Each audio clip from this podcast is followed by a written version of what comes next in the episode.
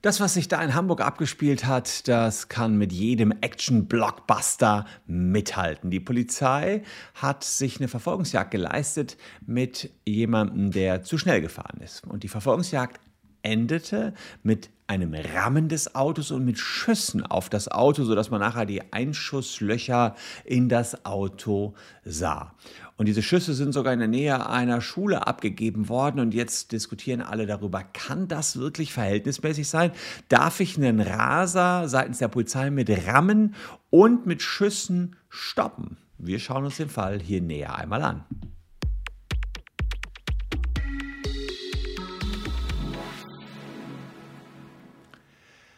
Hallo, ich bin Christian Solmecke, Rechtsanwalt und Partner der Kölner Medienrechtskanzlei Wildeborger und Solmecke und lasst gerne ein Abo für diesen Kanal da, wenn euch Rechtsthemen interessieren. Und ihr erinnert euch vielleicht noch an das Video, wo die Hamburger Polizei in einem Park Corona-Maskenverweigerer mit einer spektakulären Verfolgungsjagd äh, ja, hinterhergerast ist mit einem Auto. Der ist dann noch zur Seite gesprungen, war ziemlich wild, weil das Video dann auch in den sozialen Netzwerken überall rumging. Und jetzt wieder mal die Hamburger Polizei. Sie war unterwegs äh, in der Nähe der A7 bei Hamburg und hatte ein Pro-Vida-System, ein Board-Proof Video Data.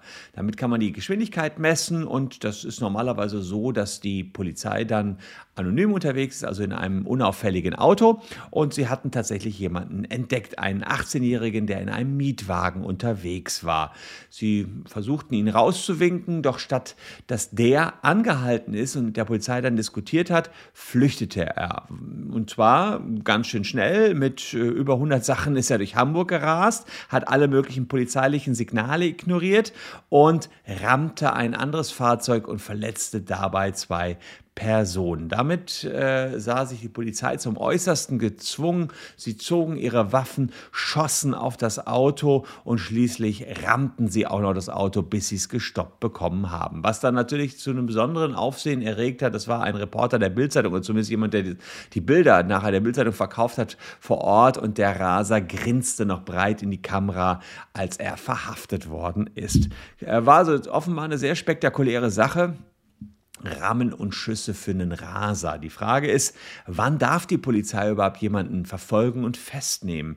Das Festnahmerecht ist in 127 Strafprozessordnung geregelt. Da geht es darum, dass man auf frischer Tat jemanden festnehmen darf, ähm, insbesondere bei Straftaten. Jetzt ist es allerdings so, zu schnell fahren stellt zunächst mal eine Ordnungswidrigkeit dar, wegen der man nicht unbedingt jemanden festnehmen und verfolgen darf.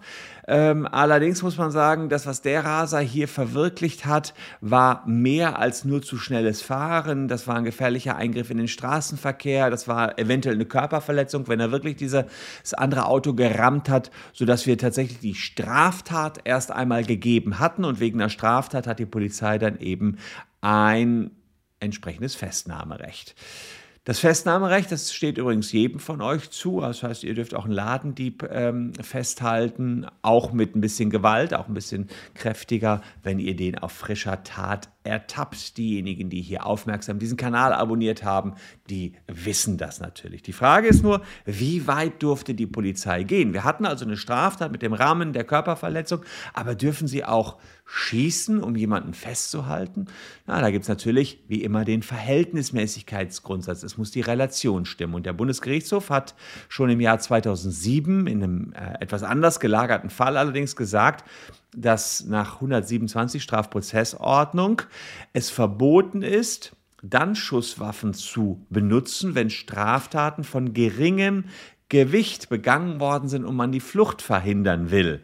Ja, wenn also zu einer ernsthaften Gesundheitsbeschädigung oder Lebensgefährdung des potenziellen Täters kommen kann.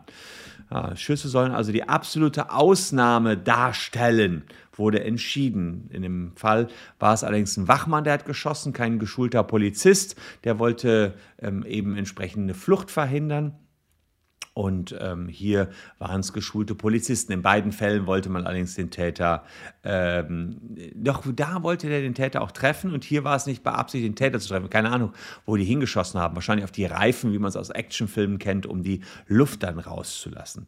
Außerdem besteht durch solche Schüsse natürlich eine große Gefährdung von Menschen. Ähm, das ist natürlich etwas, was mit ins Kalkül kommen muss. Andererseits durch den Raser ging natürlich auch eine große Gefährdung von Menschen raus. Zwei Menschen soll er er schon verletzt haben. Das Ganze spielte sich nachher auch innerorts ab, sodass das umso dringlicher war. Also ganz schwierig, hier ein abschließendes Urteil äh, zu schließen. Äh, über das, was aus den Medien bekannt ist, muss man sagen, hm, könnte sein, dass die Polizisten sogar richtig gehandelt haben. Hohes Tempo, hatte schon zwei Leute verletzt, hörte nicht auf zu fahren und er musste irgendwie gestoppt werden. Ähm, für die Polizisten spricht natürlich, dass sie einen großen ja, Erfahrung im Umgang mit Waffen haben. Polizisten werden in der Regel geschult, können mit Waffen umgehen, können auch gezielt schießen. Da wäre es jetzt spannend, was haben sie versucht, worauf wollten sie schießen? Auf den Menschen, das hätte nicht ausgereicht hier die Gefahrenlage. Auf die Reifen, um das Auto zu stoppen, vermutlich schon. Ähm, gegen die Verhältnismäßigkeit spricht allerdings, dass bislang keine sehr besonders schwerwiegenden Delikte verwirklicht worden sind. Klar, Rasen ist immer gefährlich. Zwei per Personen sind verletzt worden. Aber kann man deswegen auch das Leben des Täters gefährden? Eher nicht. Das heißt, hier muss es tatsächlich eine große Abwägung geben. Die wird es jetzt im nachfolgenden Gerichtsverfahren sehr sicher geben. Kleiner Exkurs: Das Fliehen vor der Polizei ähm, ist das auch schon ein, ein, ein, etwas Illegales. Ich habe euch ja hier mal gesagt, dass ja keiner sich, ähm, dass jeder sich der Tat entziehen darf und keiner muss sich vor Gericht selbst belasten. Also so konnte er vielleicht auch fliehen. Ja, klar, man darf fliehen, man muss nicht äh, an seiner eigenen Überführung mitwirken. Das ist auch erstmal straffrei. Das Problem ist, man darf beim Fluchtversuch, so wie es hier auch passiert ist, keine weiteren Straftaten begehen. Und hier ist zumindest ein illegales Straßenrennen wohl durchgeführt worden. Das gibt es seit dem Jahr 2017. 315d Strafgesetzbuch regelt das. Der Bundestag hat diese Norm eingeführt nach den schlimmen Ereignissen des Kudamm-Rasers. Da ist ja ein Rentner gestorben. Wir haben ja häufiger darüber berichtet. Und äh, ja, dieses illegale Straßenrennen, da geht es darum, dass man mit nicht angepasster Geschwindigkeit fährt, um eine höchstmögliche mögliche Geschwindigkeit zu erreichen. Im Jahr 2019 sah das das Amtsgericht Waldbröl bei der Flucht vor der Polizei als verwirklicht an. Man will so schnell wie möglich fahren. Aber ich habe auch hier auf dem Channel schon häufiger darüber äh, diskutiert, dass es unklar ist, soll die persönliche Maximalgeschwindigkeit erreicht werden soll die Maximalgeschwindigkeit des Autos erreicht werden. Das kann ja ab, ähm, also kann sich ja untereinander unterscheiden. Das heißt, ich kann vielleicht gar nicht so schnell fahren, traue mich das nicht, aber mein Porsche kann dann 320 fahren.